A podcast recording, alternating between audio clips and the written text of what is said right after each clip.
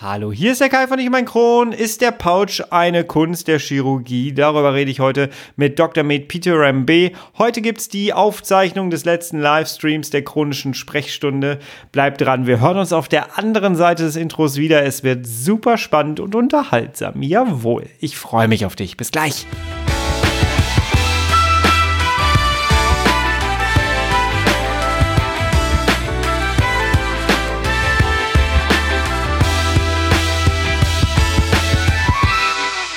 Herzlich willkommen zu einer weiteren Ausgabe von Ich um ein Kron, dein Kronpott. Hi, Tag. Ich hoffe, es geht dir gut. Ich hoffe, du bist schubfrei. Ich hoffe, du bist schmerzfrei.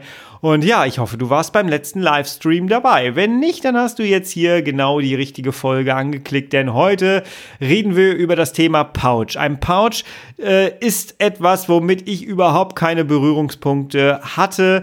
Es ist mir zum ersten Mal bei jemanden aus dieser Kronszene, ähm, ja, äh, damit bin ich dann in Berührung gekommen und fand das Thema einfach total klasse und interessant. Denn ähm, dass man aus einem Dünndarm ein, einen inneren Beutel formen kann, äh, äh jetzt sage ich formen, ne, operieren kann, äh, finde ich persönlich mega interessant, dass solche Sachen funktionieren, denn sie erleichtern einem ja im besten Fall tatsächlich ähm, ja das Leben, das normale Leben, am normalen Leben teilzunehmen.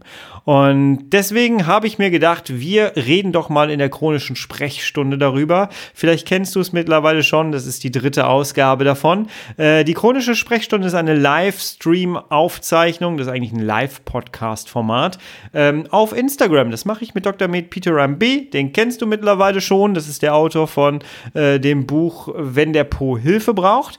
Und gemeinsam machen wir das einmal im Monat, dass wir uns auf äh, Instagram in einem Livestream gemeinsam treffen. Und das Ganze lebt so ein bisschen davon, dass wir einmal über ein Thema sprechen und ihr könnt dann im Chat eure Fragen stellen und wir gehen möglichst auf alles ein, was ihr da reinschreibt. Das ist so eine interaktive Geschichte.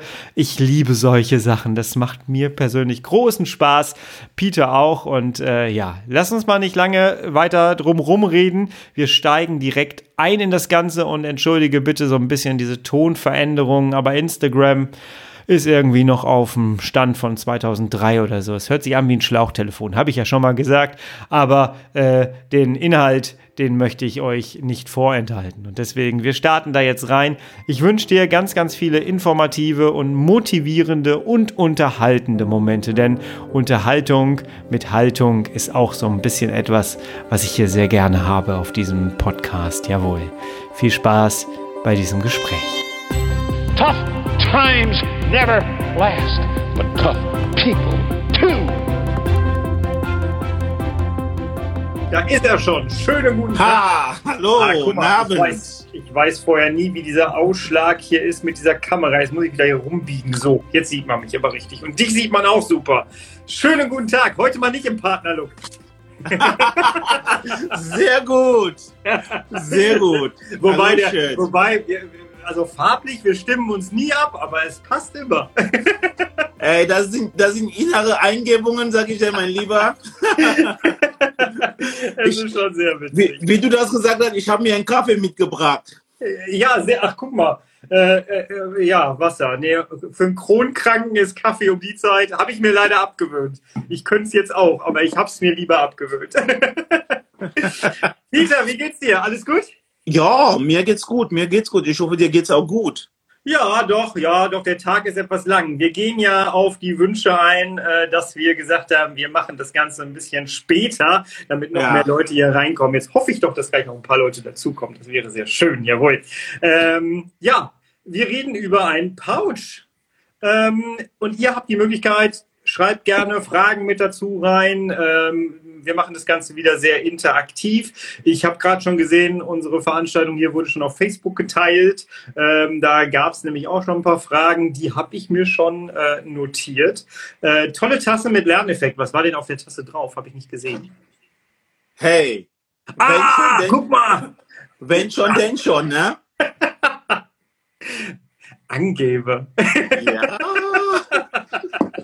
Bisschen. ja wenn, wenn, wenn, ich keine Tasse mit dem Pouch da drauf habe, dann kann ich wenigstens das hier vorzeigen. Ne? Wenn du jetzt noch zu jedem Thema eine passende Tasse hättest, wow. Hör mal, du bringst, du bringst mich ja auf eine Idee, ne? Das, was, das, was nicht ist, kann noch werden. Okay, ich bin gespannt. Wenn ich die erste Stoma-Tasse sehe, dann hätte ich gerne auch eine. Oh ja, das habe ich übrigens. Das, das, das habe ich. Ich habe ja von Beutelzieher Netzwerk äh, freundlicherweise eine Tasse spendiert und das ist die Oh. Tasse, aus der ich ja wirklich täglich in der Klinik, ähm, das ist, wenn man reinkommt in mein, in mein Büro, steht auf der linken Seite diese Tasse ja, und auf der rechten Seite alles andere. Und jeden Tag, also es ist ja so, ich bin ein kleiner Kaffee-Junkie und wenn ich meinen Kaffee nicht kriege, werde ich unruhig. Ne? Und äh, diese, diese Tasse ist so mein, mein, mein Lieblingstasse mittlerweile geworden in, in der Klinik. Sehr cool. Wenn irgendwann mal Corona vorbei ist, müssen wir mal gemeinsam Kaffee trinken. Jawohl. Absolut, Ganz, absolut. ganz wichtig, ganz, Absolut. ganz wichtig. Also, wie gesagt, das Ganze ist interaktiv. Haut gerne hier eure Sachen mit rein, eure Fragen gleich mit rein. Äh, wir fangen einfach mal an, würde ich sagen. Wir haben ja immer nur diese 60 Minuten. Und ich wurde auch im Vorfeld gefragt, natürlich machen wir daraus wieder eine Podcast-Aufnahme. Ähm, auch wenn der Ton manchmal wirklich, ah, Instagram macht hier einen Ton, als ob ich mit so einem Schlauchtelefon hier sitzen würde. Furchtbar. Aber gut, da leben wir jetzt mit. So, wir haben gesagt, wir machen mal ein Pouch als Thema. Äh, ich, ich bin auf die Idee gekommen, das zu machen. Da habe ich gefragt und du hast sofort gesagt, ja, machen wir, das ist ein gutes Thema. ähm, und ich habe damit jetzt nicht so die Berührungspunkte. Ich kenne allerdings durchs Internet und durch meinen Podcast mittlerweile Menschen, die so etwas haben. Und deswegen ist es mir nicht ganz, ganz fremd. Aber lass uns doch mal so durchspielen. Ich sitze jetzt bei dir und du sagst, äh, so, da muss jetzt ein Pouch her. Äh, erstens, was ist das eigentlich? Erzähl mal. Also, erstmal, du brauchst keinen Pouch. Du hast ja eine andere Diagnose. Dafür würde ich niemals einen Pouch empfehlen, ja. Okay. Ähm, ja, ein Pouch kann man, äh, unter einem Pouch kann man schlicht ein Reservoir, eine Tasche ähm, verstehen, die man nach der Entfernung des Dickdarms letztendlich herstellt, damit A, ähm, ein erneuter oder ein Ersatzreservoir entsteht, ja. Das führt dann letztendlich dazu, dass derjenige, der den Dickdarm nicht mehr hat, nicht ständig auf, äh, auf die Toilette muss, ja. Ähm, ich glaube, das Ganze hängt damit zusammen, dass äh, der Dickdarm äh, ganz zwei große äh, Funktionen hat. Es gibt viele, viele andere Funktionen, aber zwei Funktionen sind wirklich sehr relevant für den Dickdarm. Erstens, der Dickdarm, da sage ich auch immer meinen Patienten, der Dickdarm heißt Dickdarm, weil dort ähm, der Stuhl eingedickt wird, in dem Flüssigkeit äh, dem, aus dem Stuhl entzogen wird, dann wird der Stuhl letztendlich geformt. Das kennt man, wenn man schon halt eine gewisse Magen-Darm-Erkrankung hat, da wo der wirklich halt die Passage etwas beschleunigt ist, dass der Stuhl einfach so ungeformt ab, abgeht. Da kennen auch viele Leute, die dann letztendlich unter Colitis ulcerosa leiden, wo dann wirklich halt eine schwere Schub dazu führt, dass die Schleimhaut kaputt ähm, geht oder zugrunde geht und die Flüssigkeitsresorption gestört wird. Diese Patienten haben meistens sind viel Durchfälle. Das ist die eine Funktion. Die andere Funktion ist letztendlich Reservoir. Das heißt, der, normale Mensch, der einen Dickdarm hat, der einen normal funktionierenden Dickdarm hat, geht in der Regel nicht ähm, in der Nacht aufs Klo. Das heißt, er kann sich um, was weiß ich, 20, äh, 21 Uhr hinlegen und bis zum nächsten Tag, der braucht nicht auf den Klo zu gehen. Sprich, der Dickdarm hat eine gewisse Reservoirfunktion. Und ähm, wenn man jetzt endlich aufgrund von Erkrankungen, diverse Erkrankungen, die häufig, eine der häufigsten ist ja nun mal Colitis ulcerosa. Es gibt andere Erkrankungen wie zum Beispiel Polyposis, FAP, familiäre adenomatöse Polyposis, ist auch so eine Krankheit, wo der komplette Dickdarm mit Polypen befallen wird und diese, diese, diese Polypen fü- führen unweigerlich zum Krebs, sodass in relativ jungen Alter man den Dickdarm ähm, ähm, entfer entfernen muss. Ja, in so, in so einer Situation hat man ähm, zwei Möglichkeiten mittlerweile, genau, zwei Möglichkeiten würde ich so sagen. Entweder macht man ein Pouch oder man macht ein Iliostoma, ein endständiges Iliostoma. Und der Pouch dient letztendlich dazu, dass ein Reservoir geschaffen wird, damit diese Speicherfunktion, was dem was dem Dickdarm zugeschrieben wird, zum Teil ersetzt wird. Das wird, das wird nie hundertprozentig ersetzt, weil der, der eineinhalb Meter Dickdarm, die wir haben, wird, ja, die, dieser Reservoirfunktion, diese Volumen wird nicht durch das kleine Volumen von einem Pouch ersetzt. Nichtsdestotrotz kann man durch ein Pouch eine relative Verlängerung der, der, der, der Passagezeit, also der Zeit, wo der Darminhalt, die der Darminhalt braucht, braucht raus Qualität von manchen Patienten, die ohne Dickdarm ähm, ähm, leben müssen, deutlich verbessern, ja, weil man einfach ähm, ähm, nicht so häufig mehr ähm, auf Toilette muss und ähm, Ja, und äh, das ist, das ist die eine Wirkung, das ist die Hauptwirkung. Die, ne, eine zweite Wirkung ist, und das, das ist auch so eine Sache, die auch etwas Zeit braucht. Wenn man ein Pouch, ein Pouch hat, diese Pouch wird meistens aus dem Dünndarm äh, hergestellt. Es gibt in ein paar Studien, die gezeigt haben, dass die Schleimhaut des, des Dünndarms, die ist ja nicht da, um Flüssigkeit aufzunehmen, sondern vielmehr um Nahrungsmittel aufzunehmen. Aber wenn ein Pouch entsteht, je länger dieser Pouch ist, umso mehr passt sich die Schleimhaut des Pouches an und kann etwas mehr Flüssigkeit aufnehmen. Ja, von daher, das ist, das ist so, das sind so die zwei Haupteffekte von einem Pouch. Und es ist extrem, es ist extrem wichtig, dass man das auch versteht. Die Schleimhaut nimmt nicht die Flüssigkeit auf? Nein. Die Dünndarmschleimhaut ist, die, die Dünndarmschleimhaut ist dafür, um Nahrungsbestandteile aufzunehmen.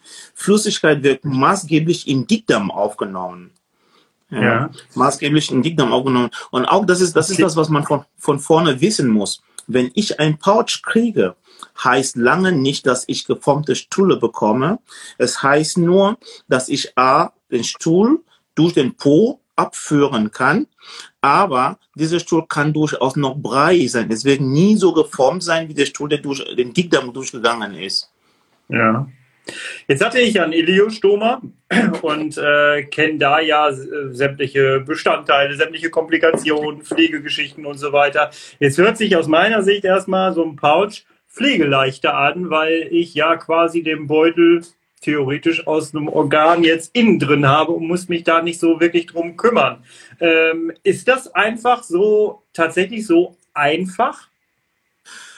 Ähm, es ist nicht tatsächlich so einfach und ähm, ich finde es gut, dass du das ansprichst. Ähm, es ist ein bisschen lustig, wenn man sie, sich die, Entwick die, die Entwicklung des Pouches anschaut. Ja, ähm, wir, wir kommen aus dem aus dem 18. Jahrhundert, wenn wir so zurückgehen. 1952 war das allererste Mal, wo ein ein ein, ein Herr Brian äh, Brooke das allererste Mal gesagt hat, wenn wir kollektomieren, Prokollektomieren, sprich komplette Dickdarm wegnehmen, müssen wir ein prominentes Iliostoma haben, ja, anlegen. Das heißt, es gab davor eine Zeit, wo man immer gesagt hat, ein Iliostoma muss reifen. Quatsch, ein Iliostoma muss nicht reifen. Das ist keine Birne, das reifen muss, kein, kein, kein, kein Frucht, was reifen muss, sondern dieser Iliostoma muss einfach prominent angelegt werden.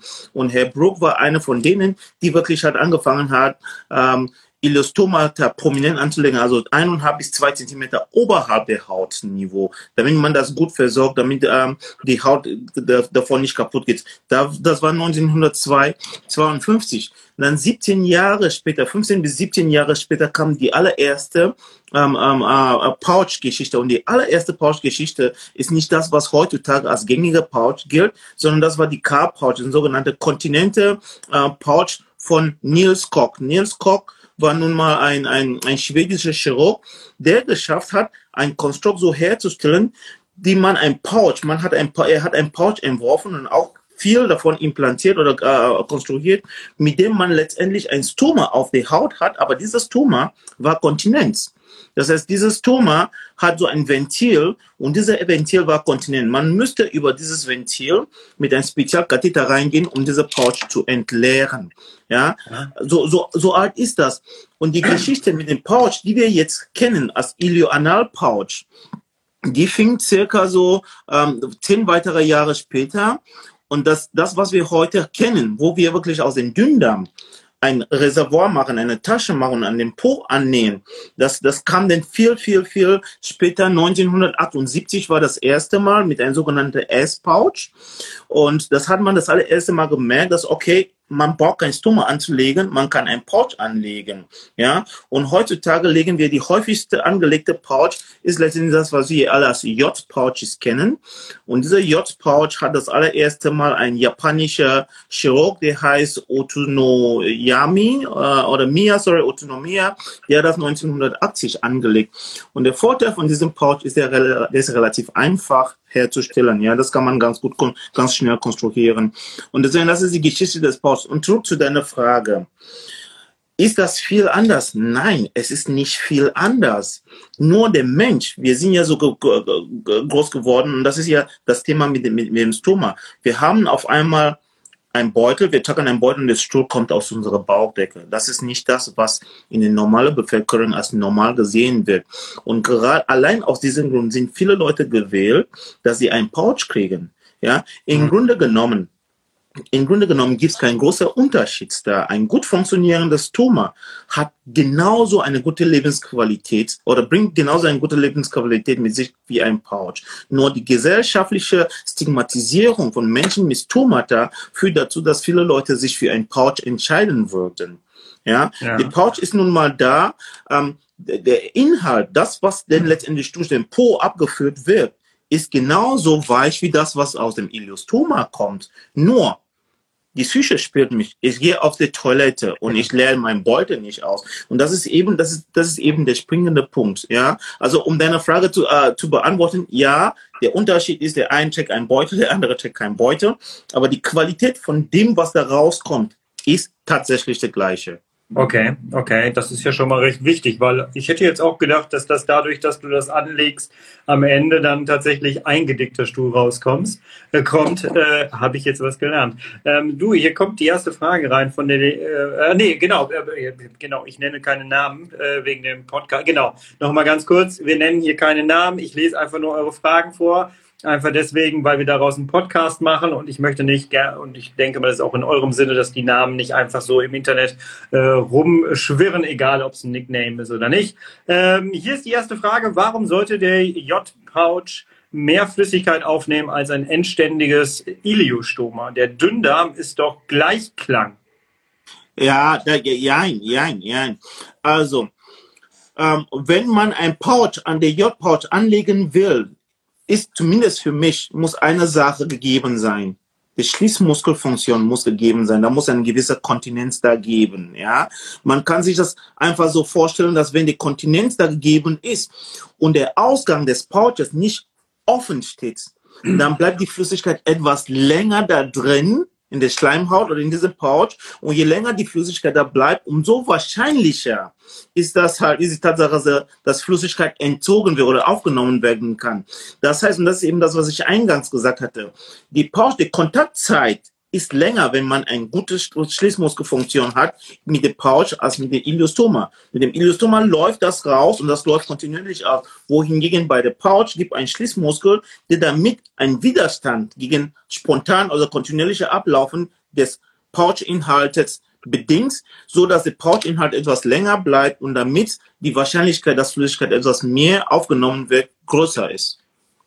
Okay, okay. Das mit dem Schließmuskel finde ich sehr, sehr interessant. Ähm, kann es da zu Komplikationen kommen bei der Operation, dass der Schließmuskel irgendwie äh, gefährdet ist oder irgendwie zerstört werden kann oder dass der darunter leidet? Ja, zunächst, zunächst erstmal, es kann ja immer im Rahmen von den Operationen zu Schließmuskelverletzungen mhm. äh, kommen oder zu sonstigen Komplikationen kommen. Bei der Pouch-Chirurgie gibt es zwei, zwei wichtige Sachen, die man da machen kann. Man kann ja diese Pouch, diese, diese Anastomose, also die Verbindung zwischen Pouch und, und Po und Schließmuskel oder Analkanal, kann man mit einem Maschinen, mit einem Gerät, also einer Anast Klammergerät her, ähm, herstellen. Man kann das aber auch mit der Hand nähen, ja. Und es gibt Leute, denen immer sagen, sagen, diese, es gibt äh, Schulen, also wir sagen das Schulen, es gibt Chirurgen, die äh, im Rahmen dieser Operation eine sogenannte Mukosektomie machen. Ähm, ich muss das ein bisschen erklären. Bitte. Wenn, wenn, wenn, ich, wenn ich aus dem Dünndarm ein Reservoir mache, ein Pouch mache, ja, diese sogenannte J-Pouch, das muss ich an den Schließmutter, irgendwie an den Po annähen, an den Darm annähen. Und in der Regel lässt man zwei, drei Zentimeter von Rektum stehen, damit man diese, ähm, diese Poster anschließen kann. Nun, dieser Bereich erhält immer noch Dickdarmschleimhaut und besonders bei der Colitis-Patienten. Wenn man ein Colitis hatte, wo, den, wo das Rektum auch befallen ist, ist diese Region immer noch mit Dickdarmschleimhaut belastet und diese Dickdarmschleimhaut kann sich immer wieder entzünden. Das nennt man den Cophitis oder Raphitis oder auch zum Teil auch Pouchitis. ist so ein ganz großer ähm, ähm, ähm, Krankheits, Krankheitsdefinition, äh, die letztendlich damit zusammenhängt, dass Dickdarmschleimhaut, die noch im Darm hängen geblieben ist, sich immer hin und wieder entzündet. Um das eben vorzubeugen, gehen ein paar Chirurgen und machen eine sogenannte Mukosektomie. Die Mukosektomie bedeutet, dass die Schleimhaut da abgetragen wird. Nun, diese Schleimhaut ist so kritisch, weil gerade in diese, auf dieser Höhe, auf dieser Ebene wird entschieden, wie die Kontinenz ist, ob man wirklich halt, was kommt raus, ob das Luft, ob das, äh, ob das Luft, ob das weich, ob das, ob das hart ist. Und wenn man diese Mukosektomie macht, wissen wir kurzfristig, dass die Funktion, die Kontinenzfunktion ein bisschen runterfällt. Warum? Dafür, wenn man diese Mukosektomie macht, muss man den Darm ja aufspreizen. Und durch diese Spreizfunktion kann man den Sphinkter durchaus, also den Schließmuskel durchaus verletzen. Nochmal, die meisten von diesen Patienten sind allerdings junge Patienten, junge Menschen, durchschnittliches Alter liegt so 43, ja. Die sind relativ okay. jung und die, und die haben noch eine sehr gute äh, Schließmuskelfunktion. Von daher, das ist nicht immer so halt ein großes Thema, muss ich sagen. Ja, hier wird schon gesagt, Doktor, schöne Grüße von deinem ehemaligen Team. Sehr gut. Du, du, du, du merkst, ich habe da, da wo ich da wo ich bis meine bisherige Station muss ich wirklich klopfen, hatte ich immer wirklich geniale Teams und äh, das zeigt, dass man mich vermisst. Ich vermisse euch auch. sehr schön, sehr schön. Wie ist es denn hinterher mit? Also ich weiß ja noch, äh, das war ja das, was ich gesagt habe mit dem Pflegeleichter. Aber wie ist das, als ich äh, also als, als ich meinen Dünndarmstoma hatte, ähm, da merkst du erstmal, was das für Säuren eigentlich sind, die da rauskommen. Und es kann halt einfach deine Hautumgebung verletzen, so ein bisschen auch einätzen. Und ähm, boah, das war schon, das war schon wirklich krass.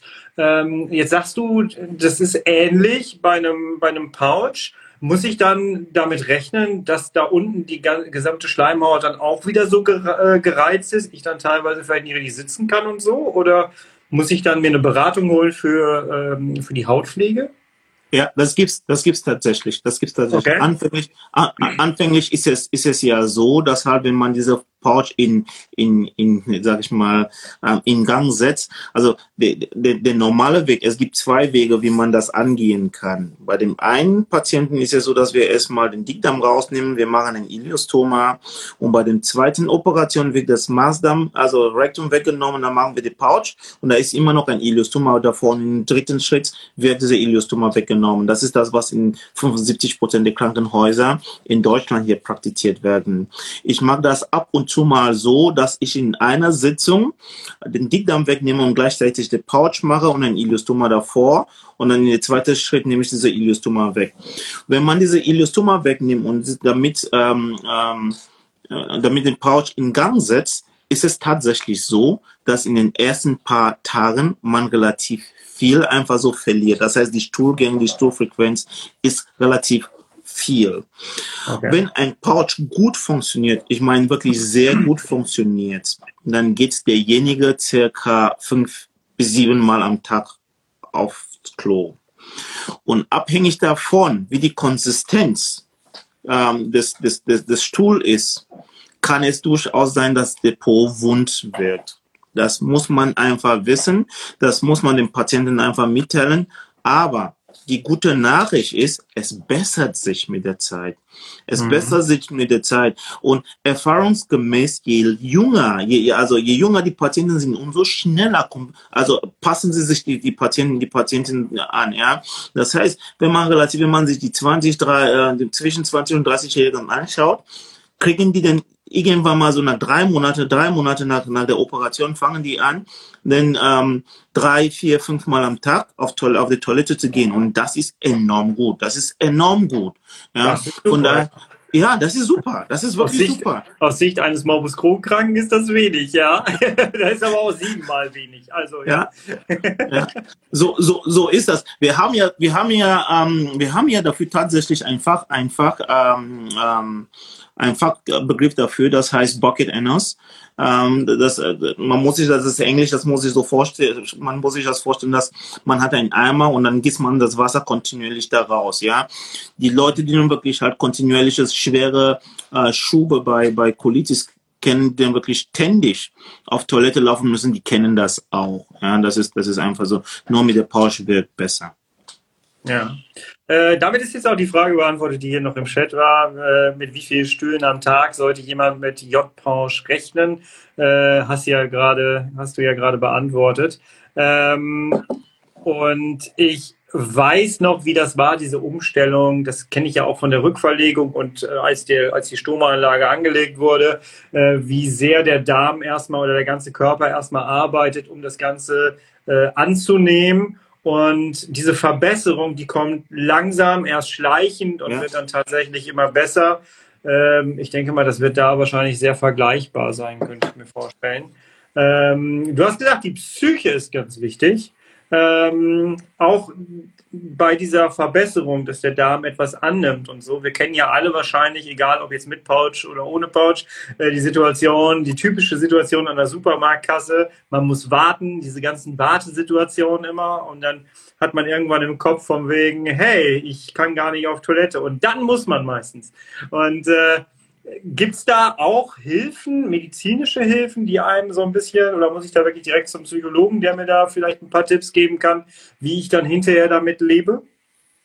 Oder hilfst du da auch schon bei? ähm, also ich finde es ich find's, die, die, wichtigste Hilfestellung, die man da als, als, ähm, als, als, als Arzt leisten kann, ist eine umfangreiche Information. Ja. Mhm. Ich finde derjenige, der wirklich halt äh, sich zur Beratung vorstellt, muss schon, man, man muss ein offenes Gespräch äh, führen. Man muss den Menschen wirklich halt aufklären, was auf sich äh, zukommt, welche Optionen da, da sind. Und ich bin, ich habe irgendwann mal, als ich angefangen hatte, Pouches zu machen, war ich traurig, wenn jemand gesagt hat, ich will keinen Pouch. Aber heutzutage, ich weiß, dass die Lebensqualität von jemandem, der ein gut funktionierendes Iliostoma hat, mhm. genauso äh, vergleichbar wie das von jemand mit mit Porsche und vielleicht mal bei, ja. bei manchen Patienten sogar sogar besser sein können. Ja, deswegen mhm. gehe ich da ganz offen im Gespräch. Also es ist eine schöne Operation. Also ich ich liebe meinen Job. Ja, und wenn ich einen schönen Pouch konstruiert habe und ich sehe dann halt ein paar Wochen später, dass derjenige glücklich ist, dann bin ich auch dann bin ich auch glücklich. Und das ist das, was wirklich halt, das ist so mein mein Driving, das ist so meine Motivation. Ja, ähm, das heißt erstmal umfangreiche, wirklich viel Informationen geben, so viel Information wie man selbst hat, ähm, den Menschen mitgeben und auch ganz, ganz fair sagen, hey, wenn Sie möchten, holen Sie sich mal eine zweite Meinung. Es gibt bestimmt andere Leute, die das genau das machen, ja, ganz offen sein. Und ähm, dann spreche ich solche Thematiken an. Wie sieht's aus? Wie viele Stuhlgänge erwarte ich? Was kann man denn dagegen machen? Was kann man dagegen, wie kann man das gegensteuern? Und ich mache mittlerweile so, dass egal wie alt diese Patienten sind, schicke ich die erstmal zu Beckenbodengymnastik. Die sollen einfach Beckenboden trainen. Ja, das ist so halt, ich sage immer Muckibude für den Schließmuskel. Ob die das brauchen oder nicht, das hilft. Ja, mhm. so. Und dann, man lernt seinen Körper kennen. Man lernt seinen Körper kennen. Mit der Zeit weiß man, wie viel Volumen der Pouch denn wirklich einnimmt. Man weiß, dass, wenn ich jetzt zum Beispiel Kaffee trinke, muss ich in 30 Minuten auf den Topf. Das ist, das, das sind so Sachen, die lernt man kennen. Und das ist eben das, was man den Menschen mitgibt. Und eine noch wichtigere Sache ist, dass man diesen Menschen begleitet, dass man für diesen Menschen Frage und Antwort steht. Dass wenn die dann wirklich auch nach sechs Monaten anrufen und sagen, das und das und das, dass man sich diesen Menschen annimmt. Denn die Pouch, ist nicht die allheilige Mitte. Nein, es ist nicht das allheilige Mitte und man muss einfach ein, am Ball bleiben. Ob man den zusätzlich, ich sehe es sowieso, ob man zusätzlich einen Psychotherapeuten da, da sucht, das gehört zu einer standardisierten Behandlung von CID. Diese Menschen leiden, die leiden, die haben psychische Belastung und es ist gut, wenn man einen Partner hat, der sich nur anhört, nur hinsetzt und zuhört, was dieser Mensch zu sagen, zu sagen hat. Das ist wichtig. Die ja. schicke ich nicht, nicht, nicht, nicht besonders wegen Pouches dahin, sondern einfach das, hi, äh, ihr habt Sorgen. Du hast eine Sorge, sie haben Sorgen. Sprechen Sie mit jemandem. Vielleicht habe ich nicht die Zeit, wirklich mich hinzusetzen. Wir trinken einen Kaffee und ich höre mir das mal zu, aktiv zuhören. Deswegen schicke ich dazu jemanden, der wirklich etwas mehr Expertise da, da hat. Ja, und das ist eben das, der Weg dahin. Man muss den Patienten darauf vorbereiten, was auf, auf ihn zukommt. Und das ist das Wichtigste. Mhm. Ähm Du hast vorhin gesagt, so dieses, ähm, dieses befreiende Gefühl, wenn du so etwas anlegst für den jeweiligen, die kommen ja auch teilweise ähm, aus einer unglaublichen Schmerzphase. Ne? Die haben ja unglaubliche Schmerzen gehabt, meistens über viele Jahre, viele Monate und ähm, gehen dann quasi aus einer Stresszeit in die nächste Stresszeit, wo der Körper sich wieder an sowas gewöhnen muss und so. Ähm, und selbstverständlich ist es dann natürlich schwierig, erstmal zur Ruhe zu kommen und äh, ne, so seine Mittel quasi zu finden und äh, den ganzen Körper zu beruhigen auf jeden Fall. Ich kann nur sagen, der Iliostom hat bei mir tatsächlich ein riesen Freiheitsgefühl. Ich habe mich da gerade sehr wiedergefunden bei dem, was du gesagt hast, ähm, gegeben, weil ich kam aus so einer Schmerzzeit. Mhm. Und danach war einfach nichts mehr mit Schmerzen. Ich konnte alles essen, ich musste mich nicht mehr einschränken. Viele haben ja genauso wie ich damals dann immer sich nur noch von Frisubin oder wie auch immer diese ganzen Sachen heißen, ernährt. Äh, bei mir war das nur noch, es ging nichts anderes mehr. Und das ist dann halt ein unglaubliches oh, Freiheitsgefühl, wenn du das plötzlich okay. wieder hast. Ne? Das, das ist, ist, so wichtig, schön. Ne? Mhm. Ne? Ähm, ich würde ganz gerne das hier kombinieren, was hier noch steht, mit etwas, äh, was ich noch als Frage gehabt hätte. Und zwar äh, bei, beim Pouch kommt es sicher auf die Ernährung an. Wie oft man auf die Toilette muss? Fragezeichen. Ich würde das gerne kombinieren mit, darf ich eigentlich alles essen dann in der Zeit? Also mit einem Pouch? Ja, also ich, ich glaube, ich bin da, das spreche ich nur aus meinen persönliche Erfahrung und meine, meine Vorlieben. Ich glaube, ich bin schon als Chirurg sehr liberal. Ja? Ähm, ich lasse meine Patienten relativ früh essen. Ja, mhm. Wenn ich, ja, wenn ich, ähm, ich habe gestern einen Iliostoma Trupp verlegt, ja, und dann habe ich heute gesagt, und worauf haben wir Hunger?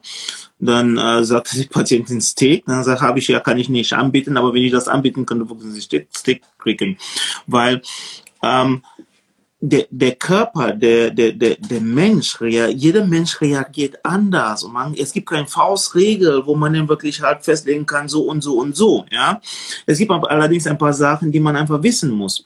Wenn ich esse, egal was ich esse, fördere ich mein System, fördere ich mein System, mein Verdauungssystem äh, ähm, ähm, heraus, wirklich Säfte zu produzieren. Die ja. Leber allein mag eineinhalb bis zwei Liter am Tag. Die, die, die, die Bauchspeicheldrüse mag fast genauso viel und den Dünndarm auch. Ne? Das heißt, wenn wir essen, abhängig auch davon, was wir essen, fördern wir unser Verdauungssystem auf, für Flüssigkeiten zu produzieren. Diese Flüssigkeiten werden ja nicht alles aufgenommen, weil wir eben kein Dickdarm mehr haben. Sprich, ja. das ist wichtig. Das ist wichtig. Das ist schon wichtig. So, nichtsdestotrotz, wir wollen eine gewisse Normalität er erreichen. Deswegen machen wir ja die Operation. Das heißt, es ist eine Herantasten ähm, gewünscht, dass jeder tastet sich da dran, ja, und ähm, derjenige, also die meisten Menschen, die sowieso Pouches kriegen. Die wissen ja, was denn letztendlich bei denen noch mehr Probleme ausgelöst hatten oder nicht. Ja, und mhm. jetzt, warum sage ich herantasten? Herantasten, weil der Dickdarm nicht mehr da ist. Das, was entzündet war, nicht mehr da ist. Also hat man eine andere Situation und mit dieser Situation muss man, oder in diese Situation muss man hineinwachsen. Ja, deswegen kann ich hier kein Faustregel geben. Es kann da kein, man muss da wirklich auf den Fall zu Fall heran, sich herantasten. Würden Flohsamenschalen gehen bei einem Pouch? Flohsamenschalen würden nicht gehen beim Pouch. Die können helfen. Die, die würden okay. nicht gehen, weil die Flohsamenschalen, die Effekt von Flohsamenschalen ist ja meistens im Dickdarm, der nicht mehr da ist. Mhm. Das, was, das, was man tatsächlich mag, das, was ich mag, wenn der Pouch zu viel fordert, ich mag Imodium. Ich mag ah, Imodium. Okay. Ja, ich bremse einfach die Passagezeit. Ich bremse die Darmpassage ein bisschen runter.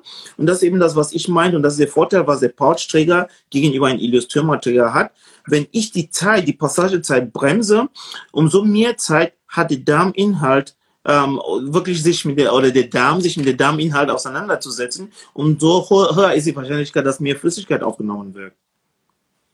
Oh, interessant, interessant. Ähm, das heißt, äh, der, der Zusatz von wegen, klär bitte mit deinem Arzt ab, ob du Flohsamenschalen nehmen kannst, ist gerade bei solchen Sachen dann äh, doch sehr wichtig, ja?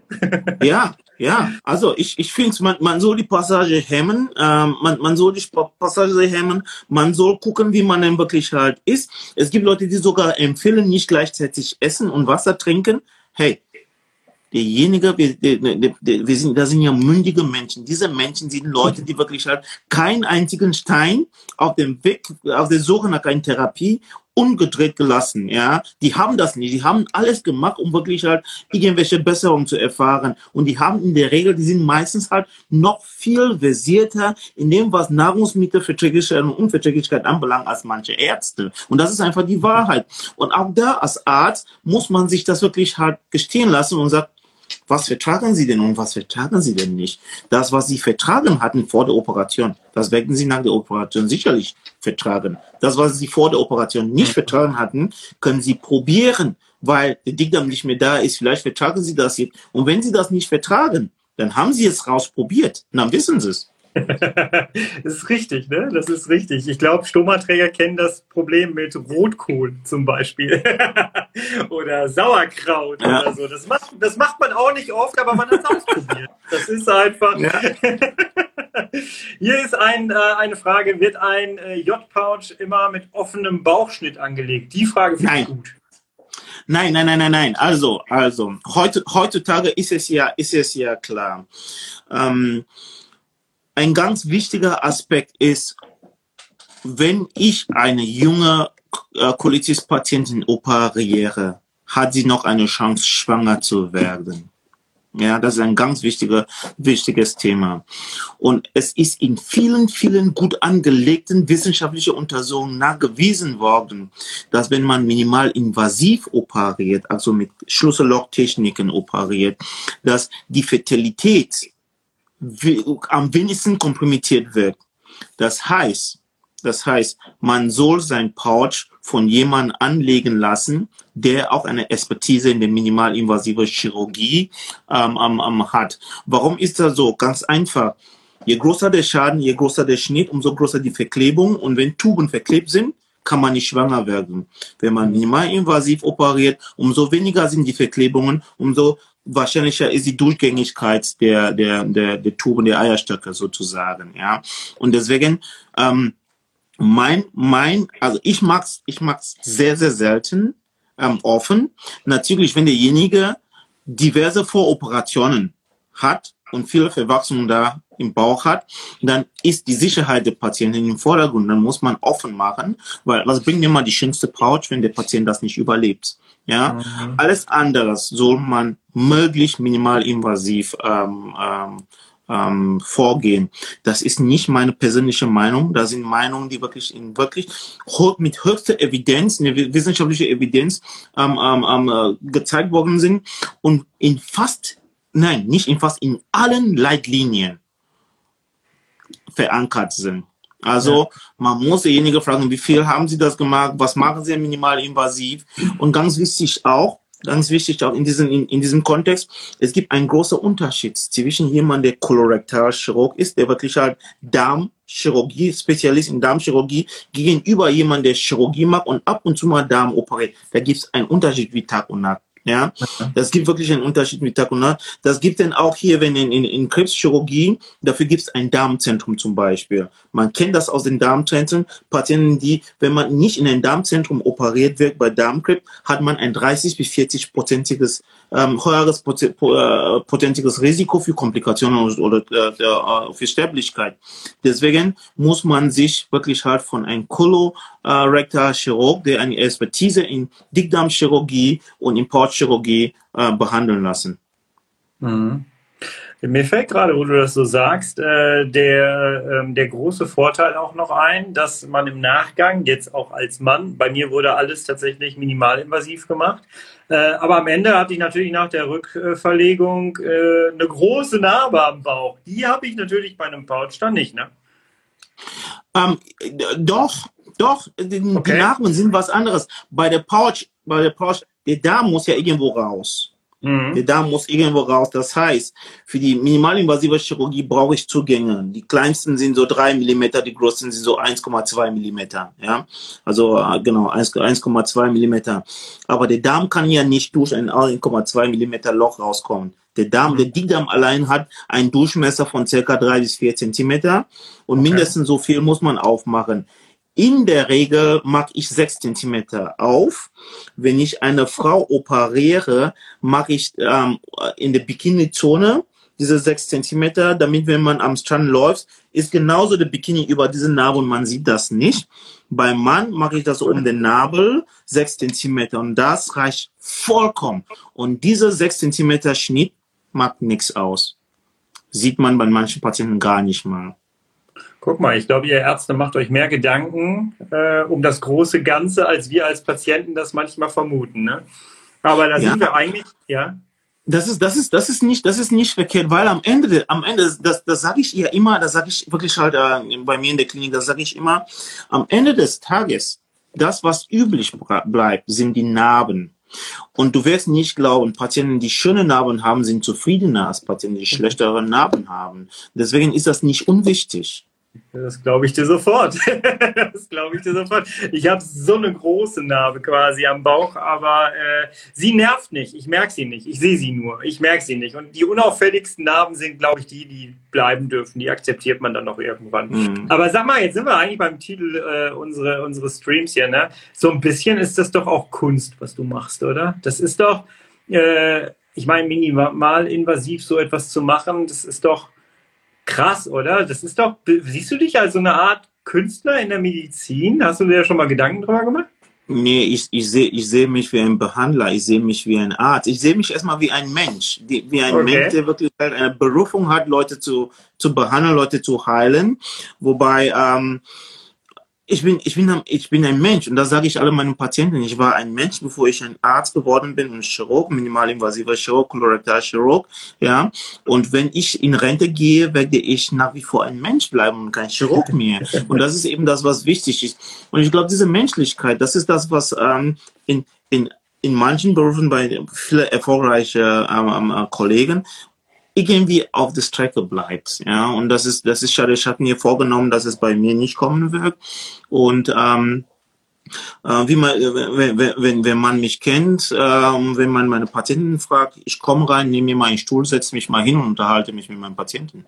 Ja, das ist mir extrem wichtig, dass man menschlich bleibt. Und ähm, ja, es ist halt so. Ich bin froh, ich bin froh, dass ähm, ich mein Handwerk, beherrsche, dass ich denn auch ähm, dadurch halt viele Menschen helfen kann.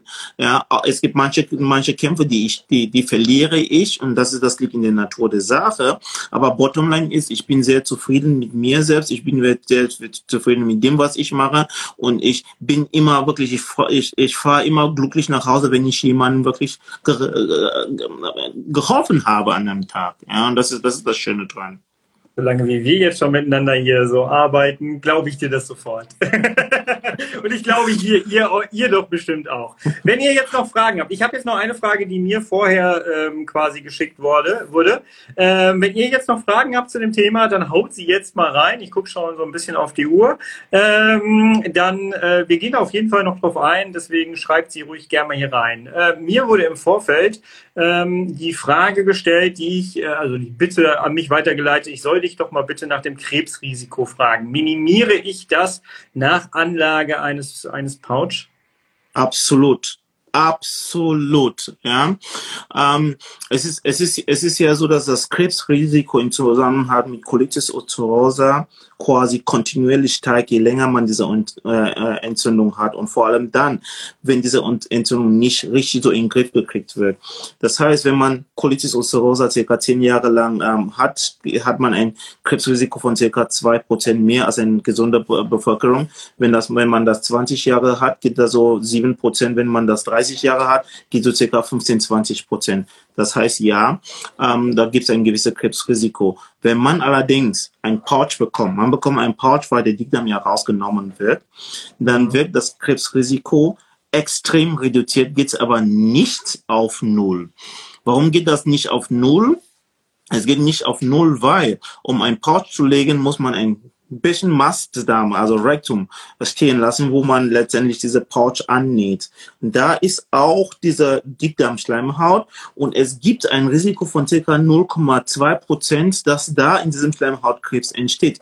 Und das ist eben das, was, was, ähm, was extrem wichtig ist. Das muss man einfach dem Patienten auch sagen, weil nach ein Pouch-Anlage ist man ja nicht von Colitis 100% geheilt. Man hat immer noch dieses Risikobereich da und das muss man engmaschig kontrollieren lassen. Und wenn man denn letztendlich ein Pouch kriegt bei Colitis ulcerosa, und immer wieder Pouchitis und Graffitis oder äh, Raffitis oder wie auch mal man das äh, benennen mag, wenn man das immer hin und wieder hat, dann ist das Risiko umso höher. Denn das, was entzündet ist, ein entzündetes Gewebe, kann sich sehr schnell entarten. Und das ist eben das, was wichtig okay. ist. Ja. Das heißt, ich muss dann auf jeden Fall regelmäßig äh, zur Untersuchung kommen? Ja. In welchen Abständen, von welchen Abständen reden wir? Genau. Meine Pouch-Patienten gehen in den ersten zwei Jahren alle sechs Monate. Wenn nach sechs Monaten alles super ist, dann gehen die einmal im, im äh, äh, einmal jährlich zur, zur Pouchoskopie. Mhm. Ja. Lass uns mal ganz kurz, das fällt mir jetzt gerade noch ein, ähm, jetzt haben wir gerade diese Corona-Zeit. Ähm, wir sind gerade ziemlich weit dabei ähm, bei diesen ganzen Untersuchungen. Ähm, kann ich jetzt einfach zu dir ins Krankenhaus kommen mit einem Termin und kann, äh, ohne mir Sorgen machen zu müssen, meine äh, Vorsorgeuntersuchung oder meine Untersuchung ähm, ja, machen oder ähm, muss ich mir jetzt Sorgen machen und bleib lieber zu Hause? Weil das ist ein Thema, das erreicht mich die letzten Tage tatsächlich sehr oft, dass viele Leute genau diese Termine nicht wahrnehmen, was ich auch ein bisschen nachvollziehen kann, muss ich ehrlich sagen. Ähm, ja, das, das, ist, das ist so, dass diese Frage ähm, wühlt so einiges in mir hoch, da muss man echt, echt sagen. Ich habe lange, ich mag den Job ja schon seit langem, aber ich habe lange lange wirklich halt nicht so viele Notfälle operieren müssen, woraus Darmkrebs jetzt rausgekommen ist. Ja, mhm. das, das, das heißt, und, und das ist, das ist da, da, da, da, ich weiß nicht, ich will nicht sagen, dass ich werde wütend, sondern ich finde es unfassbar, dass ähm, diese Covid-Situation so ähm, ähm, dramatisiert wird, ja dramatisiert, so dramatisiert wird, dass der Mensch Angst vor Vorsorge hat. Ja, mhm. viele von diesen Krankheiten, die wir jetzt halt als Darmverschluss, also wenn man wenn man einen Darmverschluss hat, weil man Darmkrebs hat und man überhaupt die Operation überlebt, dann muss man Chemotherapie bekommen. Das mhm. muss doch nicht sein. Ja, und der Grund dafür ist, dass diese Menschen, die gehen nicht zur Vorsorge, weil die Angst davor haben, sich anzustecken dieses Angst ist gar nicht begründet. Es ist wichtiger, wirklich halt sich mit dem Arzt zu kommunizieren, sein Vorsorge zu machen. Man kann ja im Rahmen der Darmspiegelung auch seine Maske anziehen. Mein Gott, wir laufen hier in genau. Einkaufszentren, wir ziehen Masken, wir gehen draußen, wir gehen einkaufen mit Masken. Warum können wir denn wirklich halt für unsere Gesundheit nicht einmal diese Maske anziehen und zum Arzt gehen und uns untersuchen lassen? Von daher, um deine Frage direkt zu antworten, nein, es gibt keinen Grund, nicht zu kommen. Mhm. Schön, dass du das sagst, weil es hat natürlich nochmal eine andere Wirkung, ob ich das in einem Podcast erzähle oder ob du das als Arzt erzählst. Äh, und tatsächlich ist es so, dass mich wirklich äh, die letzten Tage immer mal wieder sowas erreicht hat, dass Leute sagen, ja, ich würde jetzt gerne mal zum Arzt gehen, aber hm, äh, ich traue mich nicht oder ne, ja, das ist halt, aber du sagst unbedingt machen, weil die Folgen können stärker und größer sein. Ne? ähm, ich sehe hier gerade noch eine Frage. Muss die Rückverlegung mit großem Bauchschnitt gemacht werden? Absolut nicht. Absolut nicht. Ja, also wenn äh, die Rückverlegung um ein Stoma, äh, das ist ja meistens ein doppelläufiger Iliostoma, der Schnitt da, der Schnitt wird in der Regel nicht größer als sechs Zentimeter und ähm, das ist der Vorteil von Iliostoma. Man schneidet nur das Tumor raus.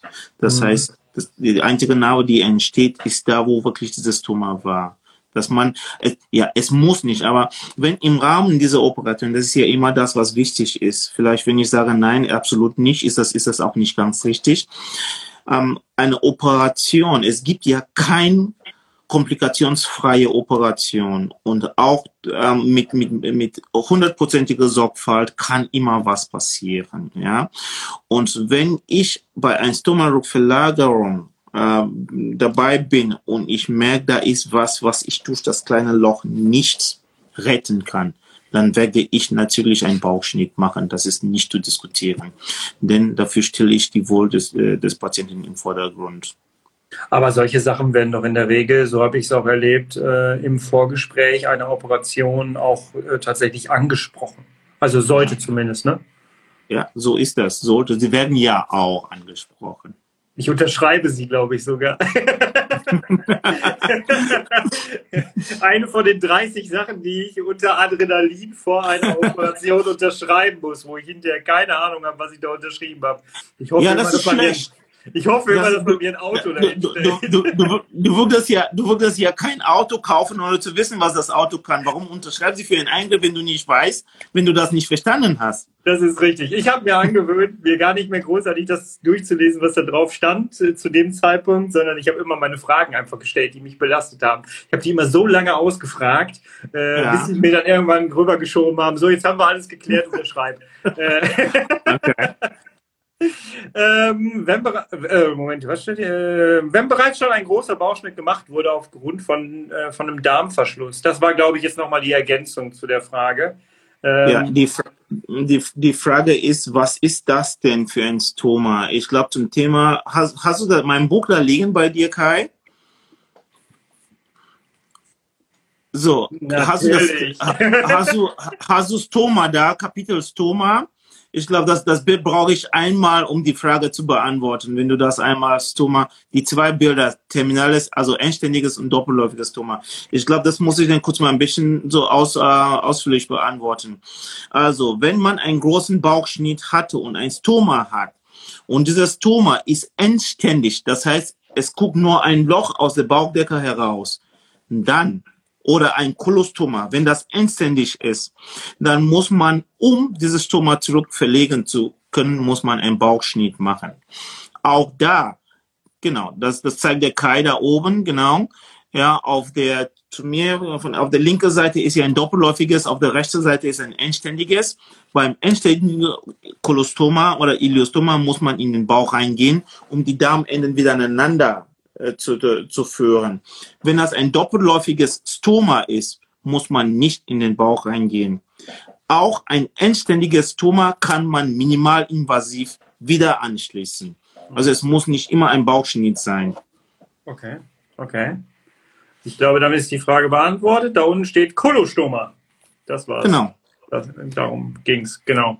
Ja, wolltest du, das war, der, das war das Bild, was du haben wolltest? Das war das Bild, was ich haben wollte. Danke dafür. Perfekt vorbereitet hier. Ja, ja, ja.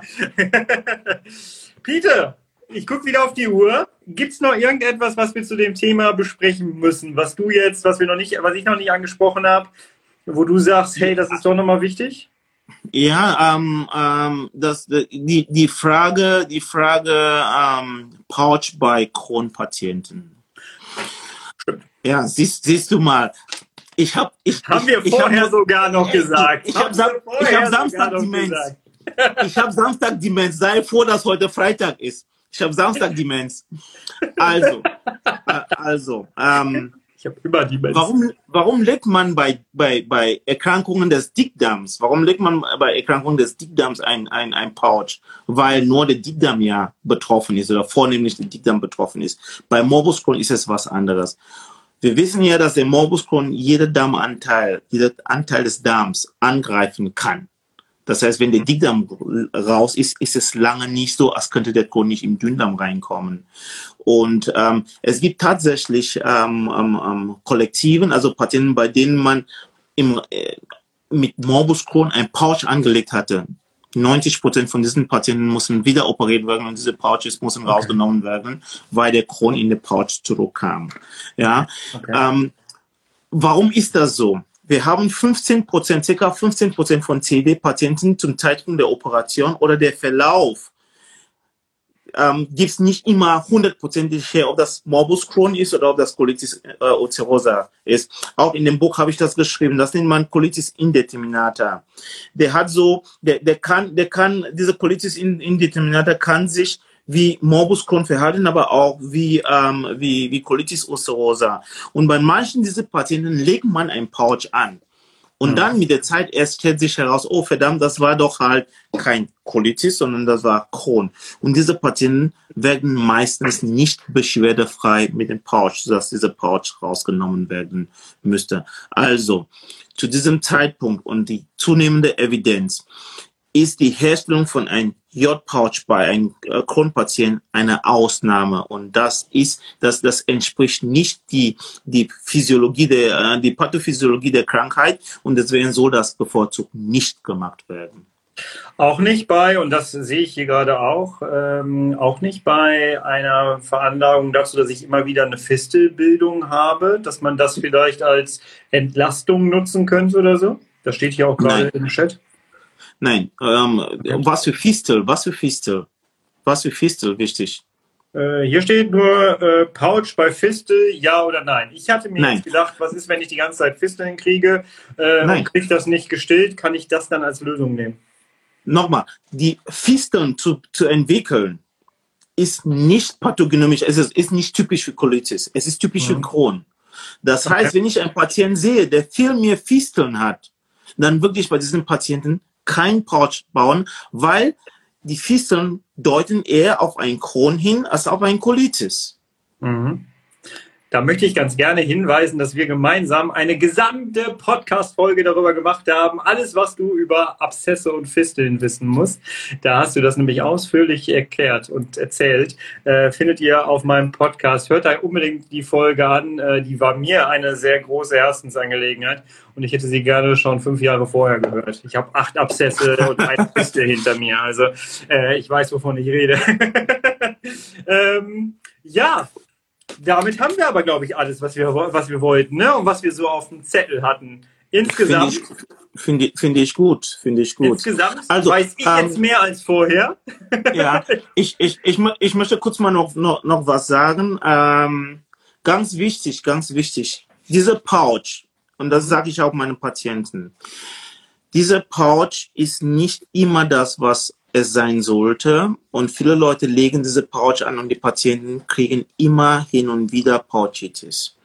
Es gibt eine Sache, die man sagt, der- ein, ein Begriff, das nennt man Pouchverlust. Pouchverlust bedeutet, dass derjenige, der ein Pouch hat, irgendwann mal sein Pouch rausgenommen bekommt, weil der Pouch wirklich das nicht tut, was er tun muss. Und die Leute, die diese Pouch-Verlust kriegen meistens, das sind Patienten, die kurz vor der Operation relativ viel Cortison gebraucht haben.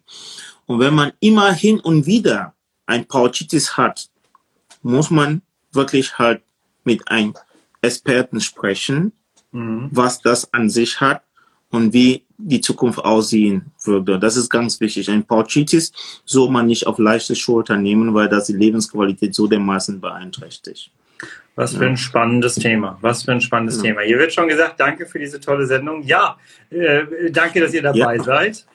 Wir hoffen beide, dass äh, euch das hier was bringt, dass euch das Spaß macht. Ich habe schon gesehen, dass äh, Leute darauf warten, dass wir das wieder machen. Ich habe schon die ersten Themenvorschläge tatsächlich. Wow, Das finde ich sehr cool, muss ich sagen. Ähm, da bin ich aber gespannt. wir haben uns im Vorfeld, ja, ich, über, ich überrasche den Peter nämlich immer so zwischendurch mal, wo ich mir denke, was könnten wir jetzt mal machen? Und dann schicke ich dem immer eine Sprachnachricht und kriege meistens irgendwas mit Beep, Beep aus dem OP zurück, mit Ja, können wir machen oder Nee, passt nicht. Genau. Und dann Ja, ich- wir uns irgendwann auf ein Thema. So ist, so ist das. Also ich, ich bin dankbar. Ich bin dankbar. Ich muss mir ja keine Gedanken darüber machen. Ich bin dankbar, dass es das kann. alles wirklich halt so koordiniert. Ich, ich habe ich hab noch eine Bitte für die Leute, die mein Buch schon gelesen haben. Bitte, bitte, bitte schreib mir eine Rezension. Ja, ähm, ich, ich muss langsam überlegen, ob ich auf äh, äh, eine neue Ausgabe ähm, wirklich halt demnächst schreibe. Es gibt so viel, was äh, wirklich so viel Neues, was halt zur Forschung, zur Therapie, zur Komplikation und so viele neue Techniken und so viele neue Erfahrungen, ja, die ich dann gern gern in ein in eine neue Ausgabe reinarbeiten würde. Also bitte bitte Rezension. Ja, wenn ihr das Buch gut findet, sagt Bescheid. Wenn ihr das Buch nicht gut findet, will ich dann auch wissen, damit ich weiß, woran ich arbeiten muss. Ist ja so. Ich bin wirklich, ich bin kritikfähig. Sorry. Ja, okay, okay. Äh, schreibt nur nette Sachen.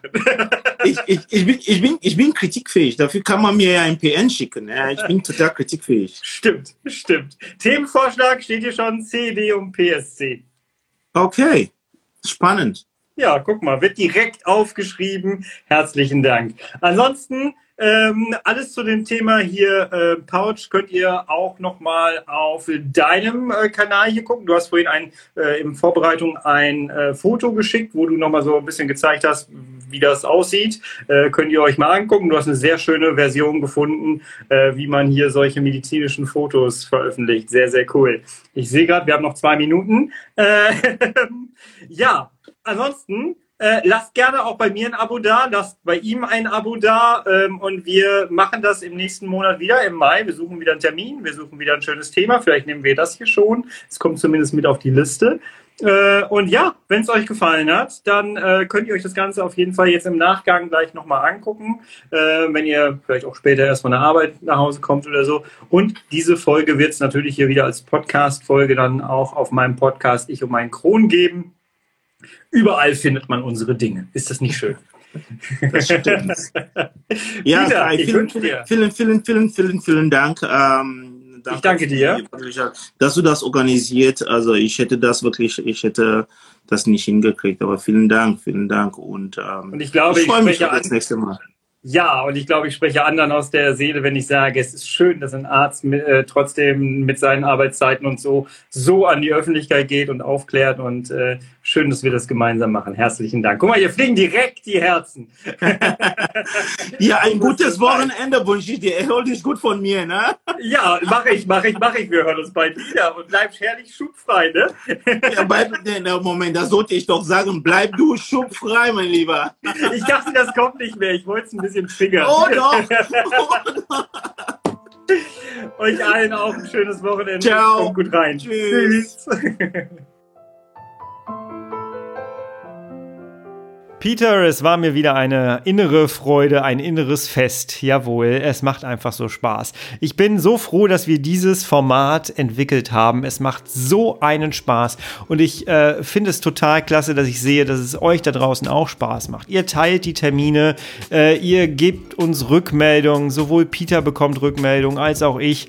Ähm, das ist richtig schön. Herzlichen Dank, denn wir leben auch so ein bisschen von den Rückmeldungen, die wir von euch bekommen und gerne auch Themenvorschläge für das nächste Mal. Äh, ihr könnt mich jederzeit überall anschreiben und dann gehen wir da mit Sicherheit auch irgendwann drauf ein. Jawohl, also in Form von wir äh, bespielen die Themen, die ihr uns vorschlagt. Jawohl. Ja, das war's schon für diese Woche wieder. Ich entlasse dich wieder in dein Leben. Ich hoffe, du konntest aus dieser Folge etwas für dich mitnehmen. Und ja, dann hören wir uns nächste Woche wieder. Du, ich und mein Kron. Und bis dahin bist du bitte herrlich schubfrei. Bis nächste Woche. Ich freue mich wieder auf dich. Tschüss.